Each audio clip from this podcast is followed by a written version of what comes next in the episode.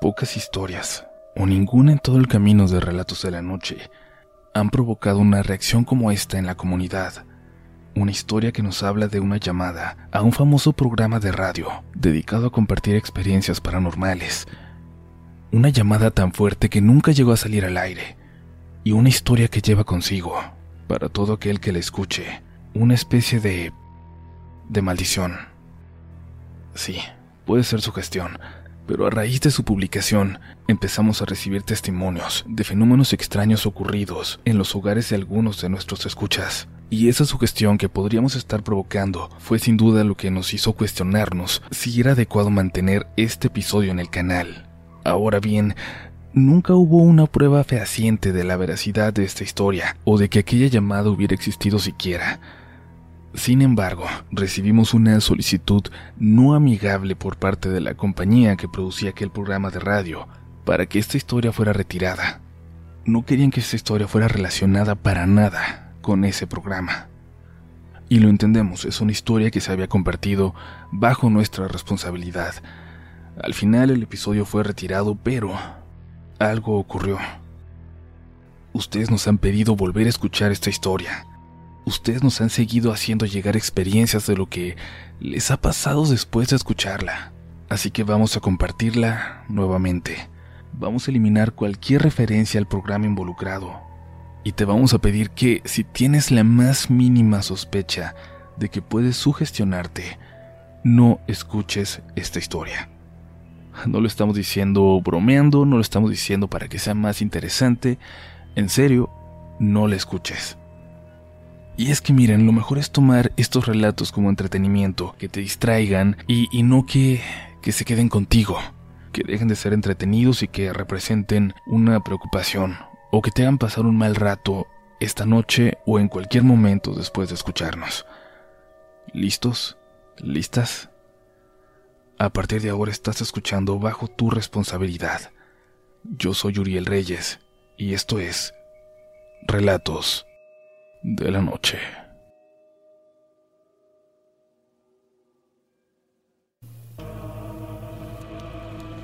Prendí la radio y tenía poco de empezar el programa. Tenía tiempo sin escucharlo, pero por un momento pensé que tal vez eso es lo que tenía que hacer. Llamarles, desahogarme, que alguien me creyera, que alguien no pensara que estaba loco que alguien quizás con mucha suerte me pudiera orientar sobre qué hacer. Salí de casa y caminé dos cuadras hasta el teléfono público frente a una farmacia. Todo estaba cerrado. A lo lejos, por la misma calle por la que yo llegué, venía caminando una mujer, sumamente despacio. Para mi sorpresa, al primer intento, alguien contestó en el teléfono, una joven. Me dijo que esperara un momento. La mujer que momentos antes vi caminando hacia mí ya no estaba, y del otro lado de la línea empecé a escuchar interferencia. Algo extraño. Por alguna razón ni siquiera le di importancia. Sería algo de la estación de radio, pensé. Alguna señal que se colara en la llamada. La calle estaba cada vez más oscura, y de pronto me preocupé también por aquella mujer. No eran raros los asaltos a esas horas en ese lugar. No lo vas a contar. No lo vas a contar. Una voz extraña salía del teléfono, entra en la interferencia. Un grito se escuchó al fondo. Yo... Yo pensaba, entendía que hablaba a un programa de terror, que quizás agregaban este tipo de efectos para que entraras en este humor desde la espera, pero me parecía de muy mal gusto. Algunos, como yo, estábamos pasando por momentos muy difíciles. Y de pronto una voz de hombre muy enojada me dijo del otro lado de la línea, ya le dijimos que espere, por favor. No hay necesidad de estar gritando. Yo, yo no estoy gritando, yo... No pude terminar porque luego escuché solo silencio. Me habían puesto en espera, supongo. Ok, es obvio, pensé. Algún error. Estaban escuchándome y yo a ellos. Sí, seguro por eso se colaban los efectos del programa. No tiene sentido, pero me estaba intentando calmar de esa forma. Luego algo interrumpió mis pensamientos. Por el teléfono se volvieron a escuchar los sonidos de ambiente como si alguien me hubiera puesto de nuevo en línea. Y al mismo tiempo, por la esquina de esa calle, vi doblar hacia mí a la mujer que había visto hace unos momentos. Me di cuenta de que parecía estar mal, de que caminaba mal, como doblada hacia atrás, casi casi como para poder sostenerse con los brazos en la parte de atrás y caminar en cuatro patas. Las intermitencias no paraban. Me volvió a contestar alguien más del otro lado de la línea. Señor, ¿está ahí? ¿Puede dejar de hacer ese ruido, por favor? Esta vez era de nuevo la chica amable que me había contestado al principio. No estoy haciendo nada, de verdad, le dije. El ruido que yo escucho viene de su lado. Solo dígale a la persona en el otro teléfono que deje de respirar así, que si puede colgar, por favor. Si quiere escuchar la conversación y la llamada, ahora que entra al aire, póngalo en la radio, pero a un volumen bajo, por favor. Me dijo, pero le contesté que no había nadie en otra línea conmigo.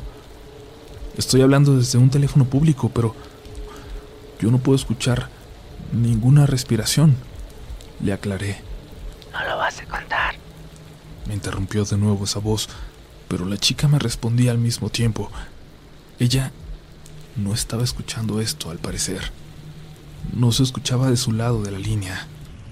Está bien, está bien. Cuénteme, ¿de qué trata su historia? Quería empezar, pero seguía nervioso y vi que la mujer de nuevo se había perdido de mi vista. La calle estaba muy oscura. Los pocos locales que seguían funcionando ahí ya estaban cerrados. Y pensé que quizás se había metido en alguno de los abandonados a dormir. Me dispuse a contar mi historia. Sí, señorita, eh, le explico. Esto es lo que me está pasando. Y bueno, entonces le intenté resumir a ella mi historia hasta ese momento. Esa historia que estoy a punto de contarles a ustedes. Claro, aquí sí con todos los detalles. Este es mi relato. Hasta ese momento la única experiencia paranormal que había tenido era ver a mi bisabuela en casa, caminando hacia la cocina. Lo extraño es que ella vivía en otra ciudad. A los pocos días de esa visión ella falleció, pero bueno, yo ni siquiera pensaba que era un fantasma aquello, quizás alguna proyección. No sé, estaba viva. Pero bueno, quizás por eso, por esta visión de las cosas, hasta ese momento no era tan miedoso. Tenía ya dos años aquí en la ciudad. Había rodado por algunos departamentos y ahora, por fin, había encontrado algo en donde me sentía bastante a gusto. Una casita pequeña, con tres habitaciones. En una vivía un chico, el que me subarrendaba a mí, y la otra estaba completamente vacía, al parecer. Nunca la abrimos. Como el chico rara vez estaba, solo iba algunos fines de semana, era como si yo tuviera una casa entera para mí solo, y por el precio que pagaba por un departamentito anteriormente. No había mejor negocio, pero algo, algo llegó conmigo. Algo que no apareció de repente, o que yo no podía ver antes, quizás. El punto es que fue aquella noche, al despertar muerto de sed y de calor, cuando la vi por primera vez. La casa era perfecta salvo por el piso de piedra en las áreas comunes, que se congelaba por las noches, y que el único baño estaba en la parte de abajo de la casa. Me levanté de la cama y me di cuenta de que me había quedado dormido con la puerta abierta, algo que no era tan raro cada que mi compañero desaparecía de la casa, y me sentía a gusto estando solo. Cuando pisé afuera recordé lo helado del piso y regresé por las pantuflas. Y entonces, al volver a salir, la vi por primera vez. Una figura, una niña, escondida detrás de la puerta en la oscuridad. Apenas se veía, pero era más que suficiente para notar que con toda seguridad había alguien ahí, conmigo en el cuarto. Intenté hacer como si no pasara nada. No sé, fue lo único que se me ocurrió. Aunque un escalofrío me recorrió por completo en todo el cuerpo. Me hice tonto en la cocina. Tomé agua, lavé mi vaso, tomé algunas basuritas que habían quedado de cuando hice la cena y después de varios, varios minutos, volví a mi habitación. Al parecer ya no había nada, pero yo sabía que aquello que vi no era parte de un sueño, no era mi imaginación, ni que acabara de despertar. Alguien estuvo conmigo esa noche. Y el tiempo me dio la razón. Desde entonces ella, ella aparecía cada noche. Y todas, un calor y una sed infernal, sobre todo esa sed, me despertaban puntualmente a la mitad de la noche. Cada que despertaba, la buscaba con disimulo. Sabía que ella estaría ahí, en alguna parte, en algún rincón de lo más oscuro, esa figura. Pero siempre hacía como que no la notaba. No me atrevía a verla de frente, no me atrevía a ver sus detalles. Y de verdad, de verdad desearía nunca haberlo hecho. Porque esa ocasión en la que lo hice, casi una semana después de que la había sentido por primera vez, esa ocasión todo cambió. Me desperté, harto, cansado porque era muy difícil volver a conciliar el sueño cada noche, después de ella, después de verla. ¿Me estaba volviendo loco? No lo sabía, pero esa noche algo en mí dijo que tenía que comprobarlo. Y cuando puntualmente me despertó el calor, la busqué por todas partes. Esta vez sin temor, sin disimular. Esta vez quería verla, saber dónde diablos estaba, y entonces la vi. La vi en el rincón detrás de la puerta donde la había visto por primera vez. Pero ahora, con un poco más de claridad porque la puerta no estaba abierta y no provocaba más sombras en ella.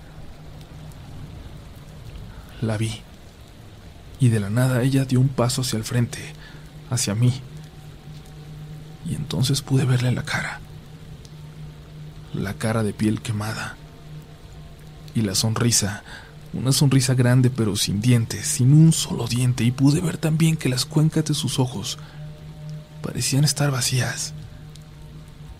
Las lágrimas se me salen al recordar, al recordar esa primera vez,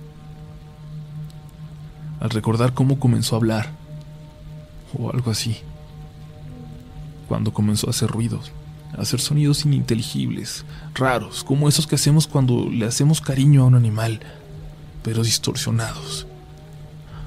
Los escuchaba como si ella estuviera hablando a través de un aparato.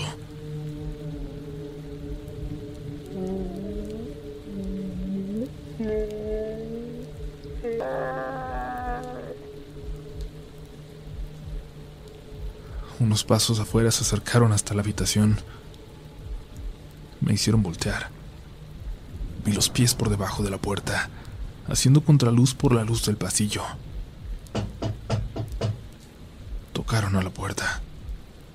¿Sí? Pregunté, aterrado. Ángel, ¿pueden dejar de hacer ese ruido, por favor? Era... era mi roomie. No sabía que estaba en la casa, pero más que tranquilizarme me hizo caer en pánico porque él podía escucharla. Podía escuchar a esa niña que estaba en la habitación conmigo. Era real. Era real y en ese momento creí que eso era peor a pensar que sí me estaba volviendo loco. Podría asegurar que ella volteó hacia la puerta y que dio un paso hacia atrás, hacia la oscuridad, cuando escuchó la voz de mi roomie y desapareció. Fue la primera vez que vi cómo se desvanecía y salí corriendo del cuarto. Lo peor, lo peor vino después. Al verla, supongo, le di algún tipo de permiso de aparecer con claridad y era exactamente lo mismo cada maldita noche. Era un infierno. era despertar ahí y saber que iba a estar en el cuarto, siempre en alguna de las esquinas, pegada a la pared, pero ya no oculta en las sombras. Ya no le importaba, o ya no tenía que hacerlo. Me hubiera encantado poder irme a otro lugar, pero todo el dinero que ganaba se me iba en renta y en comida y en enviarlo a casa. Era imposible. Y tampoco tenía amigos con quien con quien pudiera refugiarme. Por esos días nos quedamos por fin de año horas extras todos en el trabajo. Después de adelantar los pendientes, el jefe sacó un tequila que tenía en la oficina y todos tomamos. Hasta yo que no acostumbraba a hacerlo. Era muy tarde y recuerdo que vi el reloj y no faltaba mucho para que diera esa hora marcada, esa hora en la que sin falta ella me despertaría de haber estado en casa. Y hasta sonreí. No lo iba a hacer. No esa noche. Y cuando alguien sugirió irnos ya, mi grito por evitarlo fue tan notorio que no pude evitar los cuestionamientos, algo chismosos, de mis compañeros pensando en mis parejas seguramente o en algo así. ¿Por qué no te quieres ir, Ángel? A ver, cuéntanos. Yo tenía tantos tequilas encima que que lo conté todo, absolutamente todo, sin miedo, sin temor a que me tacharan de loco y quizás por el ambiente del momento, de camaradería, de trabajo, nadie me dijo nada malo, nadie se burló, al contrario. Cuando el jefe me siguió con una historia de fantasmas, todos los demás comenzaron a contar sus experiencias. Casualmente, todos teníamos, todos habíamos visto algo ya en alguna parte de nuestra vida. Conforme pasaron las semanas, me fui enterando. A partir de esa noche, me hablaron cada vez menos mis compañeros. Me trataron cada vez más como si fuera un desconocido. Y es que a raíz de lo que conté, todos, lo juro por Dios, todos dijeron haber visto una presencia en su casa. Todos.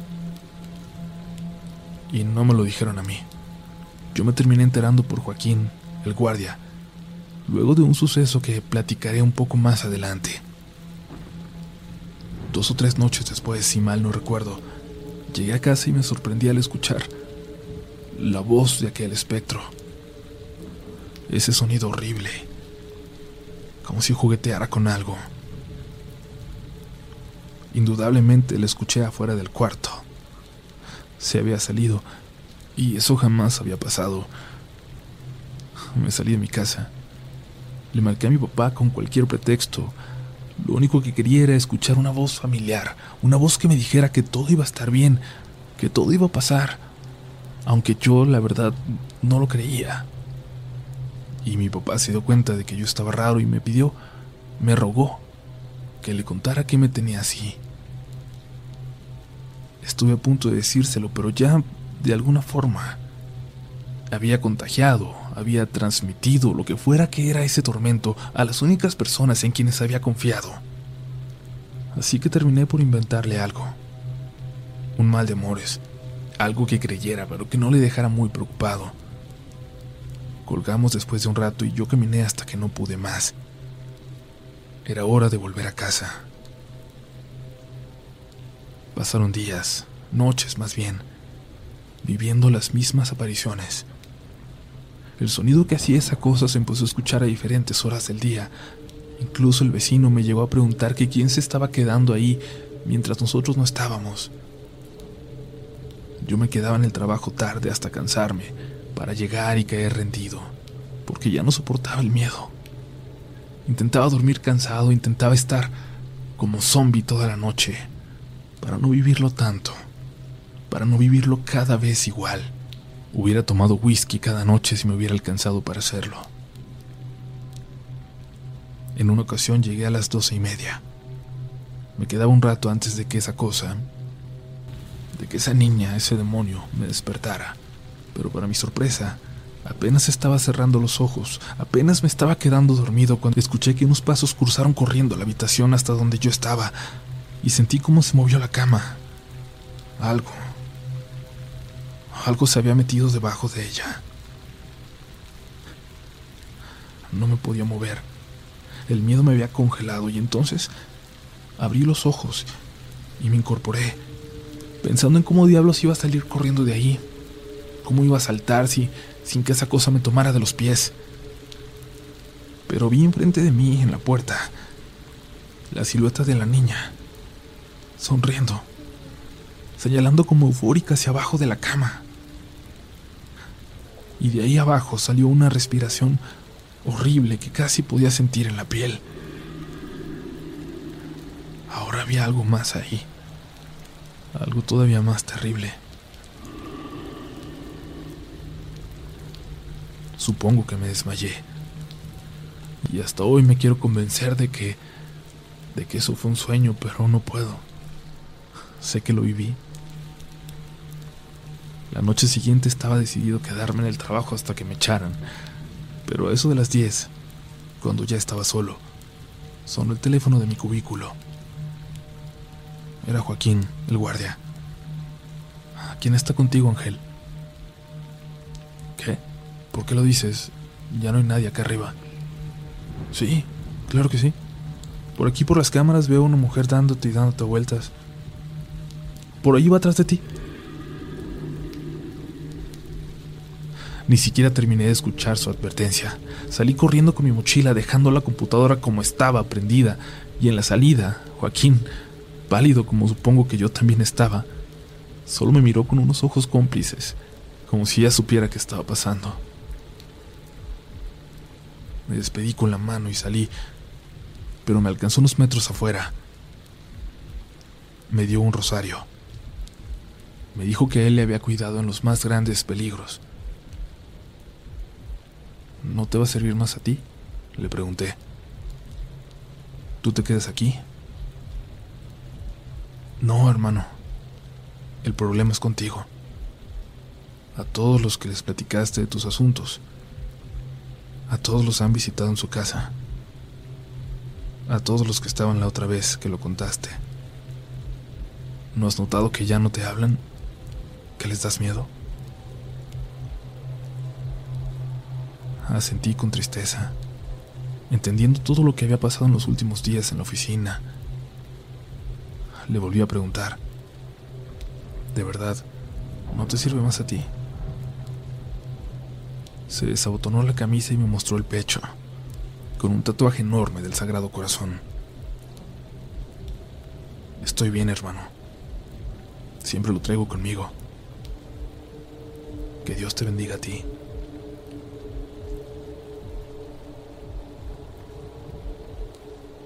Corrí hacia la casa. Intentaba tener la mente en blanco, intentaba no pensar en nada. Cuando llegué prendí la radio a todo volumen. Por casualidad, supongo, pero yo hace mucho que no escuchaba esa estación. Aunque me gustaba mucho, tenía tiempo sin escuchar el programa, pero por un momento pensé que tal vez eso es lo que tenía que hacer. Llamarles, desahogarme, que alguien me creyera que alguien no pensara que estaba loco, que alguien quizás, con mucha suerte, me pudiera orientar sobre qué hacer. Mientras le contaba mi historia, muy resumida, a grandes rasgos, a la chica del programa, vi esa otra mujer, la de la espalda quebrada, caminar de un lado a otro en el extremo de la calle. No quería pensar en ella. No quería pensar que era un espectro. Intentaba concentrarme y tenía que preguntarle a la chica del teléfono constantemente si seguía ahí porque de pronto dejaba de escucharla, como si me hubiera colgado, como si ya no hubiera nadie del otro lado de la línea. Dame un momento, me dijo cuando acabé de contar y se alejó del teléfono. Y creí escuchar de nuevo esa voz burlona. No lo vas a contar. No lo vas a contar. Y yo Pensaba que tal vez había sido mi culpa que esas personas en mi trabajo terminaran sufriendo de algo parecido a lo que yo pasaba. Pero ellos no vivían con esto. Solo lo habían pasado una o dos noches. Pero yo... Yo no podía más. Yo los veía todos los días. Y ahora no era solo esa niña. Ahora había más cosas con ella. Pensé que tal vez Cualquier persona que escuchara mi historia se iba a ver afectada, pero no era posible, ¿no? Que le pasara algo a cientos de miles de personas que escucharan el programa. No podía haber un fantasma para cada uno, pensé. Escuché una voz, a lo lejos, del otro lado de la línea. Una voz que seguramente no se suponía que yo escuchara. No. Dile que no. La mujer regresó al teléfono y me dijo que no había tiempo de contar mi historia, pero faltaba más de media hora para que terminara el programa. ¿Puedo llamar de nuevo mañana? A ver si hay tiempo, le pregunté. No, señor, pero gracias por escucharnos. Entonces la escuché. La niña quemada, del otro lado de la línea, al mismo tiempo que colgaban el teléfono.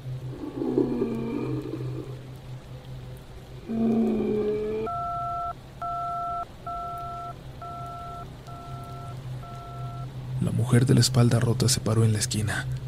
Entre los dos había una distancia prudente, como para no poder verle el rostro, para no salir de la duda de si era una persona en la calle nada más o si era parte de la pesadilla que yo estaba viviendo.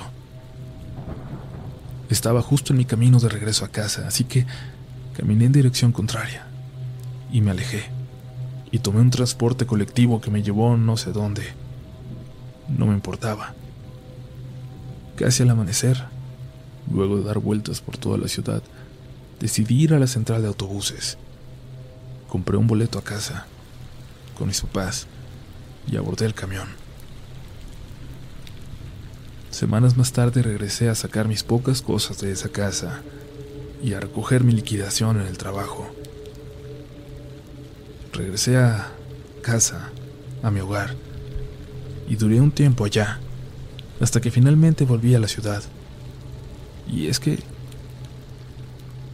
esas cosas terminaron por alcanzarme. Ella terminó por alcanzarme, y me di cuenta de que realmente nunca iba a estar tranquilo de nuevo. Pero nunca me han hecho daño físicamente. He aprendido a convivir con eso. Luego me di cuenta, conforme pasaron los años y las visiones, que cada vez que cuento lo que he vivido, tengo unas cuantas noches de tranquilidad. Unas cuantas. Y luego vuelve. A costa. A costa de algo. Así que tengo que decirles que si hoy, en la noche, escuchan algún ruido en casa, no se alarmen, pero tampoco se levanten a ver. No pasa nada. Y si escuchan algo debajo de la cama, no se preocupen. Mañana ya no va a estar ahí. Mañana regresará conmigo. Me gustaría contar el resto de mi historia, pero yo sé que tal vez después de hoy, después de esta noche, ya no será necesario que lo haga. De igual forma, gracias por escucharme.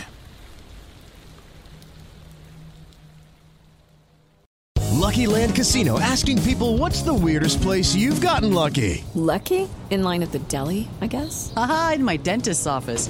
More than once, actually. Do I have to say? Yes, you do. In the car before my kids' PTA meeting. Really? Yes. Excuse me, what's the weirdest place you've gotten lucky? I never win and tell. Well, there you have it. You can get lucky anywhere playing at LuckyLandSlots.com. Play for free right now. Are you feeling lucky? No purchase necessary. Void where prohibited by law. 18 plus. Terms and conditions apply. See website for details.